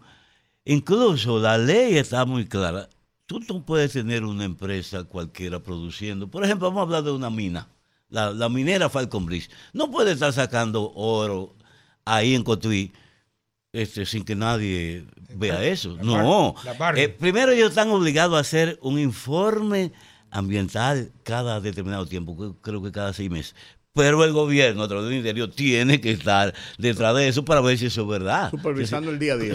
y todas las industrias lo mismo, porque son emisiones de gases, de aguas residuales, de contaminantes, que el gobierno es quien tiene que eh, hacer el trabajo, tomar la responsabilidad de asegurarle a la población de que eso que se está haciendo ahí está bien hecho, que no hay ningún problema, que no le va a hacer daño. Pero incluso constitucionalmente ya los dominicanos tenemos esa cobertura eh, en términos de, de, de, la, de los derechos eh, colectivos, ¿verdad? Eh, los derechos difusos. O sea, no es que ya tú puedes, cualquier ciudadano puede quejarse y puede querellarse contra una empresa o contra quien sea que haga el daño ambiental. Ay, no, qué bueno que de los principales partidos del sistema, en este caso la Fuerza del Pueblo, donde tú militas y donde tú diriges esa, esa parte de medio ambiente, se esté pensando en, en, este tema como un tema vital, no solamente un tema de campaña, sino un tema de Estado, un tema de gobierno, un tema de administración. Gracias por habernos acompañado y darnos estas informaciones y conversar con nosotros sobre un tema que no es de esta cabina, que no es de Paíno Abreu, que no es de un grupo de ambientalistas, sino que es un tema nacional, un tema de país, un tema de sociedad. Muchas gracias, Rudy. Muchas gracias a todos y espero que siempre tengan la oportunidad de estar aquí con ustedes. Gracias, gracias, gracias de nuevo. Gracias a ustedes por acompañarnos en esta entrevista con Paino Abreu, un hombre, mm, yo no voy a decir experto porque entonces la gente lo ve con canas y todo esto, sino un hombre que conoce el tema, que lo discute, que lo habla y que procura Preocupado. que hayan políticas públicas en ese sentido. A ustedes gracias por su compañía. Permítanos la pausa. A la vuelta conversamos con nuestros oyentes, con el público. Vamos a eh, abrir los teléfonos para oír sus comentarios. El rumbo de la tarde. Sí, señor. 809-682-9850. Nuestro teléfono de cabina. 183-380-0062 desde el interior, desde el exterior. ¿O es el del interior sin cargo? Ese mismo es 809 682 9850. Buenas tardes. Buenas tardes. Sandy. Hola. Teodoro. Ah, Teodoro, ¿cómo está usted? Ahora que lo es que es que Sandy no, no, no, quería que yo que yo hablara contigo, Teodoro. Cuéntame. A, a, a Encarnación, que siempre leía su artículo en los periódicos. ¿Cómo no? Cuéntame. Pues sí, yo, yo estoy llamando a ver si, tú me pides auxilio a Fellito Subir para una hija que tengo en, en los frailes segundo. Yo ya he llamado dos o tres ahí mismo el programa con ustedes. Ajá. Que no le mandan agua, tienen como dos meses y medio. Tres Yo meses. se lo voy a decir a Olga, que es quien se ocupa de, de- de esos temas y tiene los contactos. Se lo voy a pasar. se- ella no vino hoy, se lo voy a pasar en un. en- Sinceramente, en- yo creo que es un abuso que están cometiendo con esa gente que viven por ahí. le voy a mandar el mensaje a Olga. ¿Cómo no? Gracias, Teodoro. Buenas tardes. Hola, Ella, ¿qué, qué hay? ¿y ustedes? Aquí por cabeza dura. Cuéntanos. Te tengo, una- te tengo noticias, Ruth. ¿Cuál es? Vamos a ver.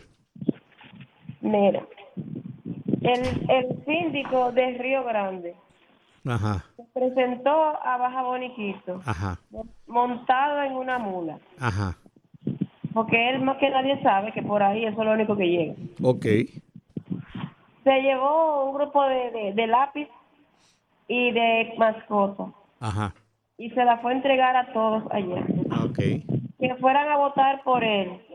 Que él, cuando gane, le va a arreglar la carretera de Baja Boniquito y Pecado Bobo. Llegaron los políticos. Y que le va, y que, y que ahora di que va a tapar los hoyos. Pero qué maldito hoyo, esa carretera está hecha.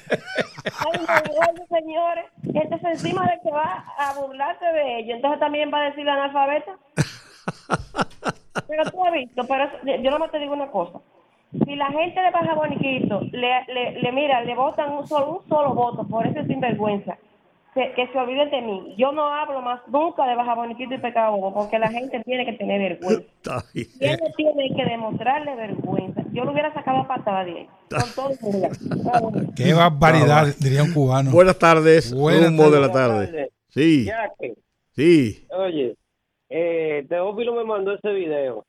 Yo se lo envié a Licho. Sí. Ya Licho, incluso yo lo puse a hablar con él. Lo que pasa es que también hay algunos ingenieros que hay que licitar eso, porque es muy poco y hay muchos ingenieros que tienen que trasladar los aparatos. Ya yo hasta lo puse a hablar con Licho con respecto a ese tema. Y con respecto al tema de Jaime David, Dese en cuenta que usted lo entrevistaron, le hicieron una pregunta y la pregunta que ustedes le hacían, él lo hacía inverso y hablaba del PRM y los narcotraficantes. Lo que él no dice, que esos narcotraficantes tenían 20 años y en este gobierno fue que los extraditaron y lo metieron preso. Y él lo sabe. Y las escuelas que él dice que no están terminadas, que él lo sabe, que fue lo que la sobrevaluaron y están en terreno donde no eran adecuados que él lo sabe. Lo que pasa es que era un político y fue vicepresidente. Y el partido de él, que se hicieron multimillonarios, él no habló de su corrupto. No lo habló nunca, ni dijo nada de eso. Que él lo sabe y es bochita. Que si fueran bochitas de verdad, tuvieran todos los días o hicieran una promesa de ir a Higüey a pie, dándose rodillazos. Así. Gracias. tanto dinero que se robaron. Bueno. Gracias. Buenas tardes, la próxima. Aló, Buenas tardes. buenas tardes. Rumbo de la tarde. Yo lo sé, Rudy. Óyeme, tú sabes que el fin de semana Ajá. y parte de la semana pasada Ajá. me estuve entreteniéndome porque dejé de laborar. Me llevé a los nietos a la ciudad colonial desde por la mañana. Bien Qué hecho. bueno. Muy bueno, muy bonito, muy florido, mucho turismo. Pero, Pero hay algo que no entiendo por qué el dominicano, principalmente el ayuntamiento, que debe de tomar una iniciativa, porque en Puerto Rico tomaron esa iniciativa hace unos años y cambiaron hasta la cultura del deporte. Anteriormente allá el deporte era el béisbol y hoy en día es el básquetbol. Porque hicieron una campaña donde decían los muchachos en los zapacones, incesta. Empezaban a tirar el zapacón, el papelito. Tú vas a la ciudad colonial, la anda de arriba a abajo y tú no encuentras un zafacón. Mm. bueno.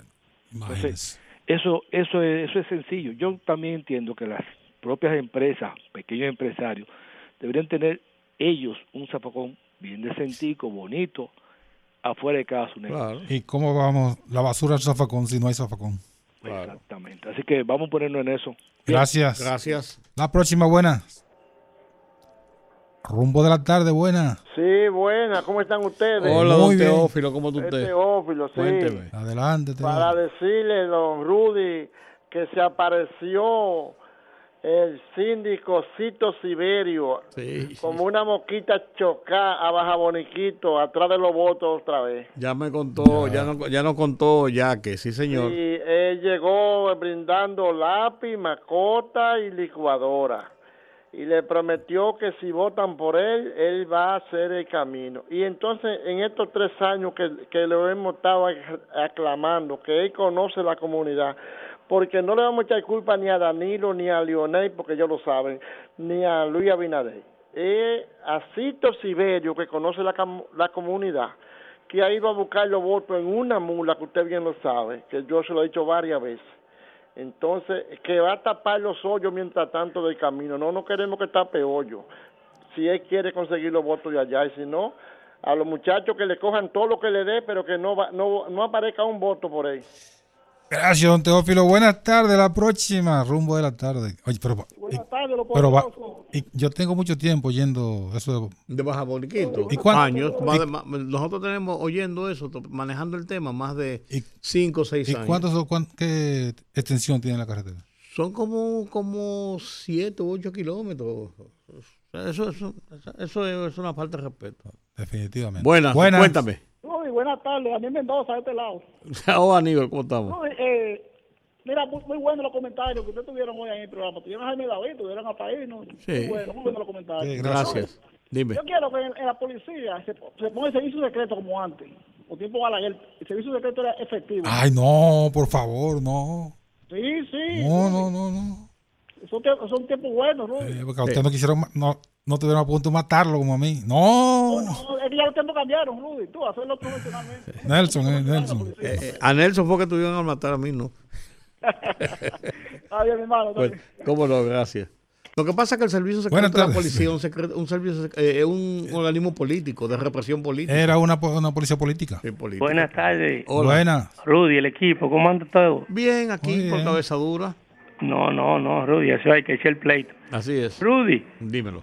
Quiero ver cómo le dejo mi número telefónico a don Giorgi, porque para algo importante, un recado que le mandó un amigo de él. Ok, Georgia está fuera del país. Oh, Eh, ah, pero puedo coordinarlo contigo, eso. Sí, sí, pero. Él viene pero- mañana. No, pero está llegando ya mañana al programa. ¿Estará mañana? Sí, te iba a decir que tú lo puedes llamar mañana y entonces habla directamente con él. Sí. Ah, no, ya no, mañana está aquí él. pues- ah, no, no, pues perfecto, y gracias, Sí, hermano. Cómo no, siempre. Gracias, la próxima, buena. Buena. Buena. Sí. Con relación al microtráfico, Ujú. mire lo que pasa. Yo me recuerdo, aquí en Cristo Rey, llegó un coronel nuevo y con unos militares. El coronel era muy derecho y el coronel me mandó a buscar a mí por vía de una gente. Pero entonces, uno de los asistentes vio que yo conocía los barrios completos de aquí. ¿Tú sabes lo que hizo el, el- en ese entonces el capitán? ¿Qué que me apareció aquí a mi casa, que le dijera que me montara en el carro y que le dijera, él tenía un cuaderno. Yo le dije, ¿cómo va a ser? No, pero que yo no sé dónde estaban esos puntos. Que él quería saber dónde estaban los puntos de droga. Ajá. Para usted, desbaratarlo. no, usted no sabe qué tipo era para irlo a cobrar y después lo cancelaron por eso. Yeah. Oiga lo que le voy a decir. Yo me recuerdo que el jefe de operación de control de droga hace unos años, Bello, le decía. Recuérdense que aquí cayó un preso extraditado, uno de operación eh, de droga, el jefe. Recuérdense que lo extraditaron. ¿Qué pasa? Que los policías y el DICRIM, por eso que le digo que el presidente tiene que tener mucho cuidado. Ellos saben, los policías cuando trancan los, puntos de droga, que los llevan al destacamento, le quitan la droga, le quitan los cuartos y los sueltan porque ellos no lo pueden someter, porque van a decir que ellos se la pusieron.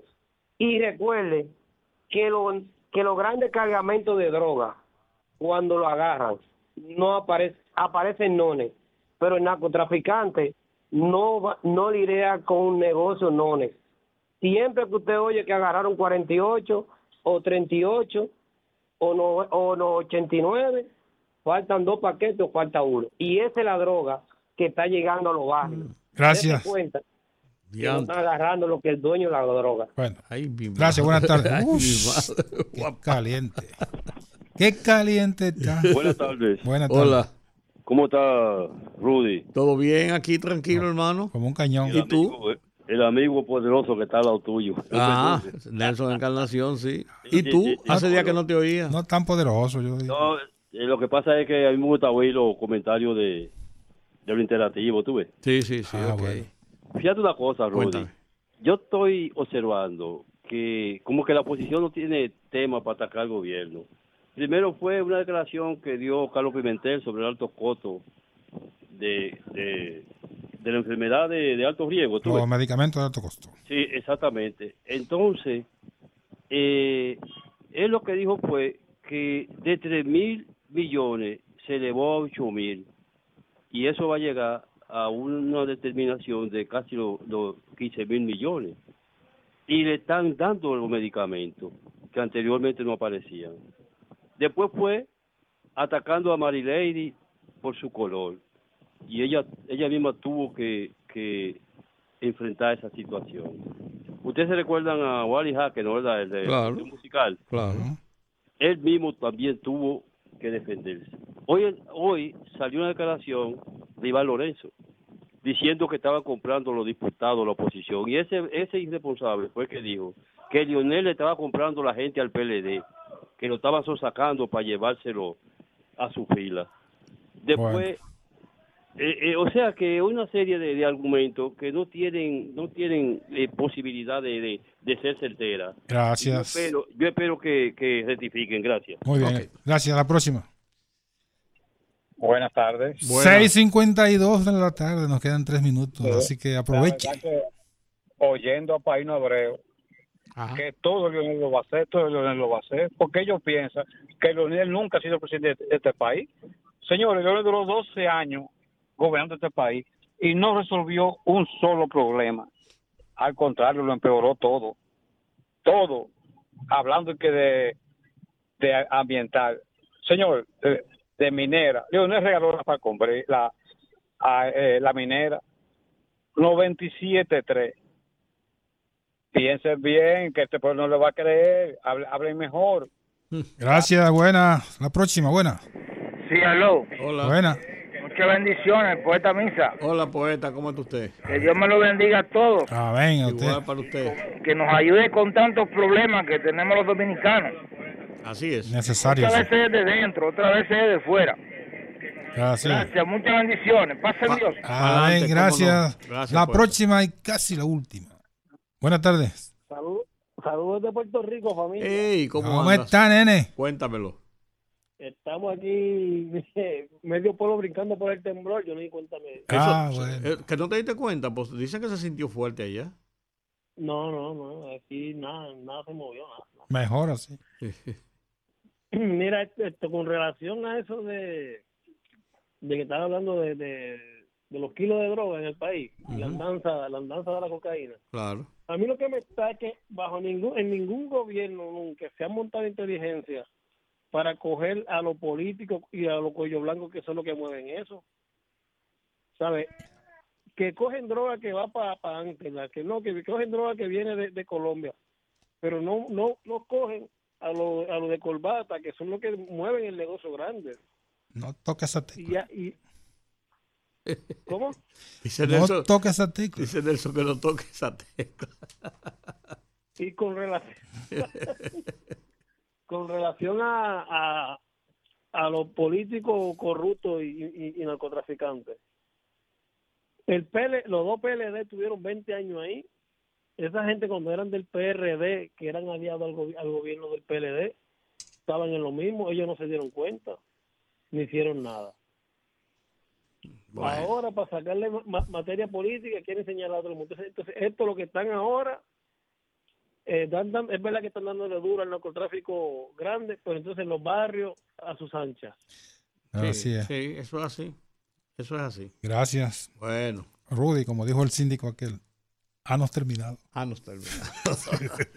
Gracias por estar con, por haber estado Pero con mira, nosotros a lo largo antes de esta tarde. ¿Qué- Dos, qué- dos segundos. Ajá. En los periódicos del día de hoy apareció esta información, este- ¿Cuál- cuál- este- esta página falsa, cuál es? portada ¿Qué falsa. dice? En menos de tres años hemos aumentado un 190% el alcance del programa de medicamentos de alto costo. ¿Y a quién va dirigido eso? ¿A Carlos Pimentel o a quién? Déjalo de ese tamaño.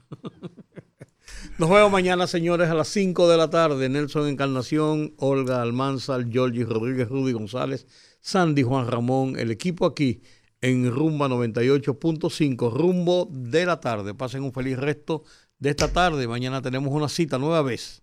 Hasta la próxima. Pórtense bien.